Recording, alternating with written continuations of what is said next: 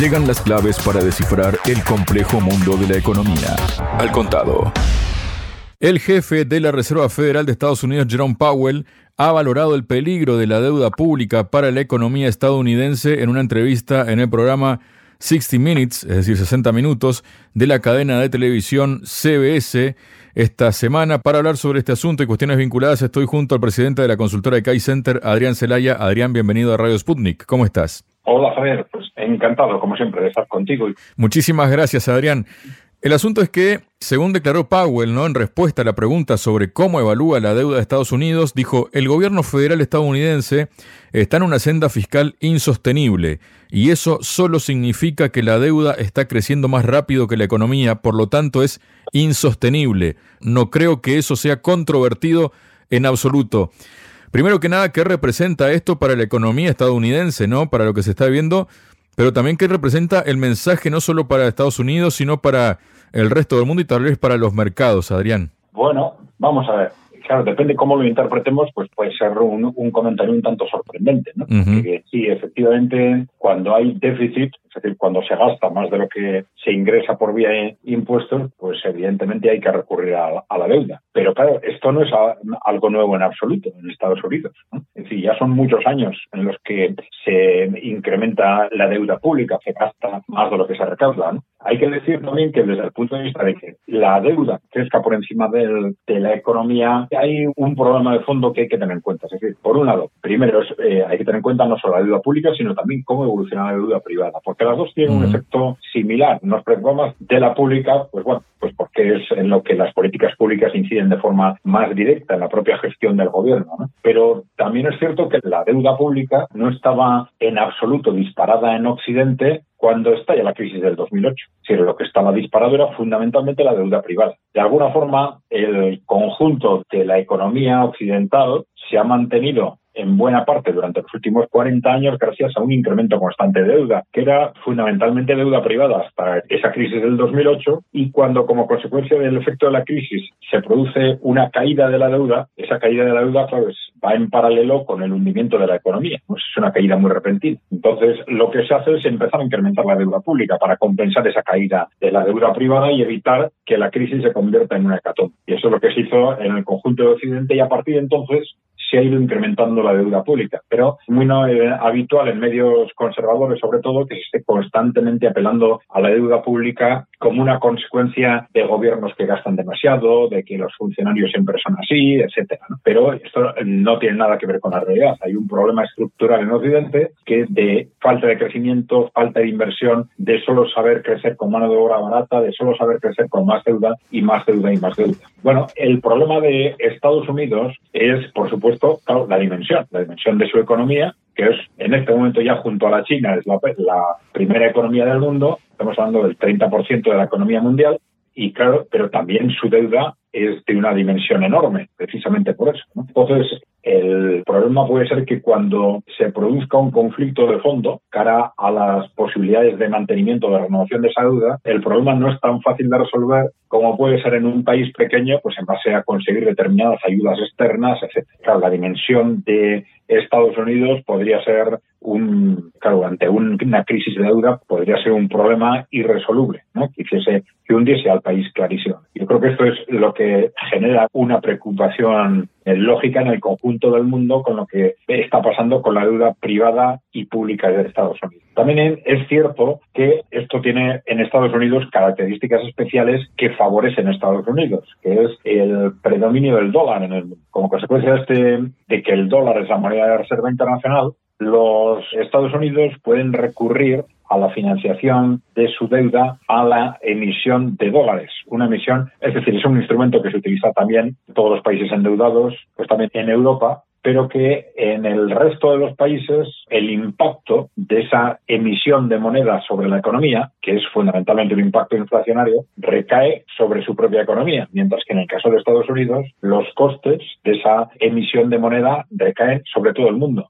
Bueno, ahí se han dado cifras diferentes, pero se ha dicho que hasta quizás un 60% del impacto lo paga el resto del mundo. Son todos los que tienen dólares al final. La mayor emisión de dólares por la Reserva Federal de Estados Unidos genera una pérdida de valor de los dólares, pero que repercute sobre el resto del mundo fundamentalmente. Es decir, que de alguna forma el resto del mundo les estamos financiando a través de esa emisión de dólares el que compren, como suele hacer allí, la Reserva Federal compra deuda pública del gobierno y financia de esa forma ese déficit. Bueno, todo el mundo sabe que esto es lo que hace es agravar la sostenibilidad del dólar y la viabilidad del dólar a medio y largo plazo como moneda de reserva de como moneda de referencia mundial. Y claro, a esto es a lo que le tienen miedo también los analistas en el, en el propio Estados Unidos. Pero claro, son problemas que no saben resolver desde el punto de vista del corto plazo. Para resolver los problemas de corto plazo, todo se resuelve, como también en Europa, con más expansión monetaria y más deuda. Más expansión monetaria y más deuda. Y así seguimos, pues casi desde hace aproximadamente 40 años, sin que nuestros gobiernos sepan salir un poco de esa rueda maldita. Adrián, yo creo que en este punto es importante recordar unas palabras que pronunció el experto en economía e investigador financiero Nassim Taleb, quien además es el autor del libro El Cisne Negro. En una publicación de Bloomberg, él declaró, mientras el Congreso de Estados Unidos siga ampliando el límite de la deuda y haciendo tratos porque temen las consecuencias de hacer lo correcto, esa es la estructura política del sistema político, al final se producirá una espiral de deuda, y una espiral de deuda es como una espiral de muerte.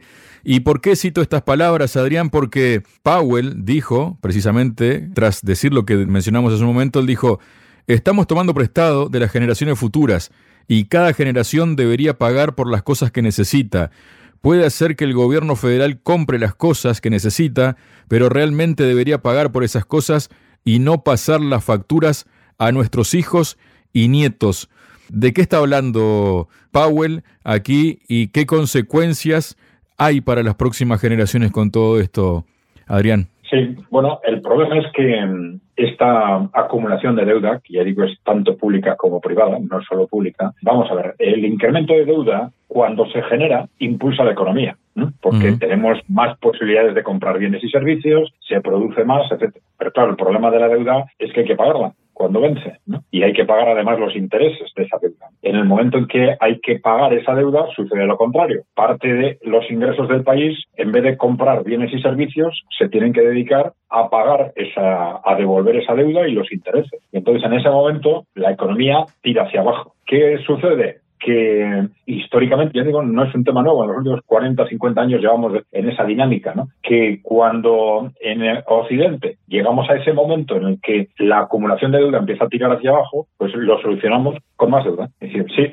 las deudas anteriores se devuelven, pero lo compensamos con más emisión de deuda, no solo para devolver lo anterior, sino para que la economía se siga manteniendo con más crecimiento de deuda. Entonces esto ha ido incrementando, incrementando, incrementando. Y incrementando hasta cuándo? Bueno, pues efectivamente con esa postergación constante podemos eh, terminar en ese escenario que define Powell, ¿no? que al final, a partir del momento en que eso ya no, esa forma de actuar ya no sea sostenible, pues haya que empezar a devolver esa deuda porque claro, al final toda esa deuda acumulada es una hipoteca sobre el futuro. Es algo que alguien en algún momento va a tener que devolver, hasta volver a una situación de deuda acumulada sostenible que se suele cifrar en un 100-150% sobre el PIB como máximo frente a 300% sobre el PIB en el que están Estados Unidos y Europa. Pero bueno, para que vuelva a esa situación sostenible, pues hay un tirón hacia abajo de la economía que es muy posible que se transforme en una transferencia de una generación a otra, en cuanto que ha habido una generación que se ha mantenido gracias a ese incremento constante de deuda y va a haber otra generación que va a tener,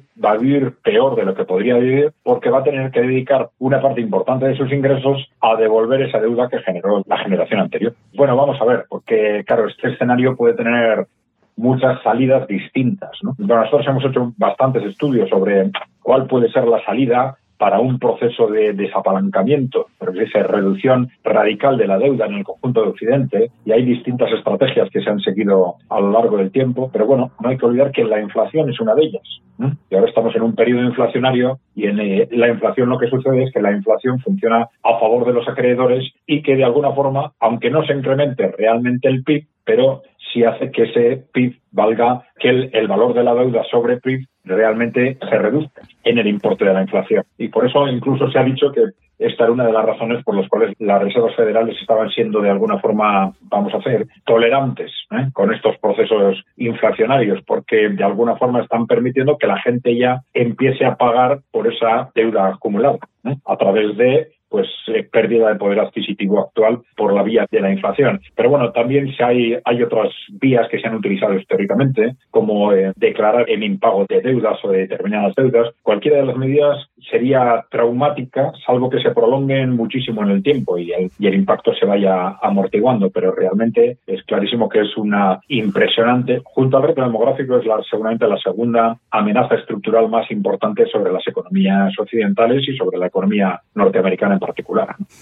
Ahora que hablas de economías occidentales, Adrián, te propongo cruzar el Atlántico y no hablar en Europa en general, pero sí en particular de Alemania, que en definitiva lo que pasa en Alemania tiene un efecto dominó sobre el resto de las economías europeas por ser la que era hasta ahora la locomotora de la economía europea por su sector industrial que está en una crisis existencial y en este sentido se agrandó un poco más en diciembre eh, lo que le está pasando ¿no? al sector manufacturero, eh, que supone el 20% del PIB.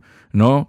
El asunto es que el sector secundario de Alemania sigue sufriendo su depresión particular. La producción cayó en diciembre un 1,6% en comparación con noviembre, según los últimos datos publicados por la Oficina Federal de Estadística de Statis.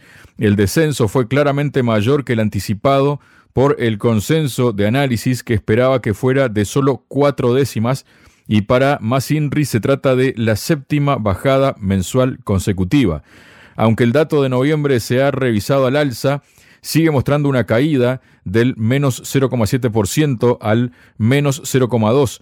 De hecho, la producción industrial ya se sitúa ahora un 10% por debajo de su nivel prepandémico, unas señales que, de acuerdo a analistas, no pueden ser peores. ¿Esto qué refleja, Adrián, y qué consecuencias puede tener? Bueno, es algo que sabíamos perfectamente que iba a pasar. Estamos en una situación en que, en general, en la economía europea, pero muy especialmente en la economía alemana, yo diría que es una situación históricamente excepcional, porque pocas veces habrá situaciones en las que de forma tan evidente un gobierno tome decisiones tan claramente destinadas a destruir su, la propia economía de su país. Y esto es lo que ha estado haciendo el gobierno de Alemania de forma continuada durante los dos eh, últimos años, con una serie de medidas que, bueno, destinadas a cortar, en primer lugar, la relación con las fuentes de energía barata rusas, que eran uno de los, de los pilares fundamentales de la economía alemana, y en base a lo cual, pues ya sabíamos lo que iba a pasar. Alemania, un, aproximadamente un 30% de la estructura industrial de Alemania son sectores intensivos en energía y sabíamos que esos sectores, como consecuencia de estos procesos, se iban a quedar fuera de mercado al dispararse los costes de la energía y quedarse fuera de mercado por ese directo incremento de costes sobre sus productos y porque a partir de ese momento pues van a tener que competir con una industria de Estados Unidos, que es un país productor de energía, y con una industria de China que ahora se va a beneficiar a partir de ahora de esa energía barata rusa. Entonces sabíamos que esos sectores intensivos en energía, aproximadamente un 30% de la estructura industrial de Alemania se iba a quedar fuera de mercado y esto se ha ido plasmando mes a mes en caídas sustanciales y crecientes de ventas y de producción por parte de este primero de esos sectores intensivos en energía y sabemos que eso luego se iba a trasladar lógicamente al conjunto de la industria alemana como ya ha sucedido y esto inevitablemente al final está restando también al conjunto de la economía alemana, no solo de la industria, de la economía alemana que al final, como tú has dicho, ha sido eh, tradicionalmente el motor de Europa y esto va a acabar también con un proceso de recesión en el conjunto de Europa sin ninguna duda. Todo esto se ha frenado en parte por la continuidad de las políticas expansivas de los bancos centrales y del Banco Central Europeo en particular, porque se está hablando mucho de que han seguido políticas restrictivas porque han incrementado los tipos de interés, pero los han incrementado siempre por debajo de la inflación, lo cual es equivalente a tipos reales negativos y, por lo tanto, hasta este año han sido políticas realmente expansivas. Bueno, todo esto, lamentablemente, era algo que estábamos viendo, porque, claro, además no solo fue ese corte radical y suicida con la energía barata rusa, sino que a partir de ese momento se empiezan a recibir mensajes extraños desde Estados Unidos de que hay que hacer algo similar con China, que hay que empezar a alejarse de China. En el momento en que se empieza a considerar a China como, vamos a decir, inseparable estratégicamente de Rusia, pues se empieza a pensar que bueno, no hay otro remedio que adoptar medidas de castigo contra China y claro, ¿quién tiene que adoptar esas medidas de castigo? Pues bueno, fundamentalmente Europa, que es la que obedece, y se han empezado a adoptar, con un pretexto o con otro, medidas de castigo, de represalia, y de una forma o de otra, con un pretexto o de otro, dificultando operaciones comerciales y operaciones económicas de distinto tipo con China. Y ese es otro de los pilares de la economía europea, la relación con China y también de la economía alemana. Bueno, y pues entonces se ha seguido, continuado por ese camino. Medidas que se sabía perfectamente que eran suicidas no solo se han rectificado, sino que se han seguido adoptando nuevas medidas en la misma dirección. Y entonces ahora está sucediendo lo que era inevitable que sucediera. Inevitable, porque claro, sobre todo si tenemos en cuenta de dónde venimos. Venimos de un contexto de 15 años con una economía europea estancada, en la que el crecimiento del PIB per cápita, que es el verdadero referente de la marcha de, una economía, ha sido eh, inferior, la media ha sido constantemente inferior al 1%. Pues es una economía estancada clarísimamente. Bueno, pues en una economía estancada empezamos a tomar medidas suicidas como las que se han tomado en Europa y muy especialmente en Alemania, pues ya sabemos lo que va a pasar.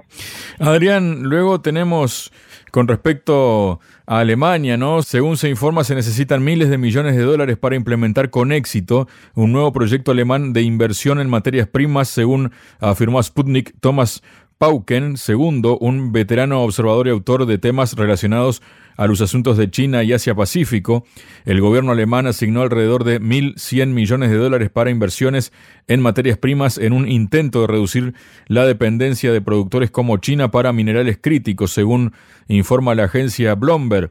A la pregunta de si la ejecución del proyecto es realista en términos generales, Pauken segundo argumentó que es absolutamente, totalmente irrealista y que sería imposible alcanzar los objetivos del proyecto. ¿Está perdiendo el tiempo Alemania con proyectos de este tipo que en realidad no conducen a ningún lado? ¿O realmente pasa que no pueden dar más de sí? Bueno, yo diría que, es la segunda opción, ¿no? No pueden dar más de sí. Y es un proyecto absurdo, yo diría, desde una lógica económica habitual. Pero claro, no hay que olvidar que el Europa occidental de una forma u otra está apuntando hacia situarse en un contexto que podemos llamar de economía de guerra. Y en un contexto de economía de guerra, pues muchas veces se realizan esfuerzos desproporcionados para conseguir objetivos que se podrían conseguir de otra forma mucho más baratos o de forma mucho más eficiente. Entonces, bueno, la única explicación lógica que se puede buscar para este tipo de operaciones es esa.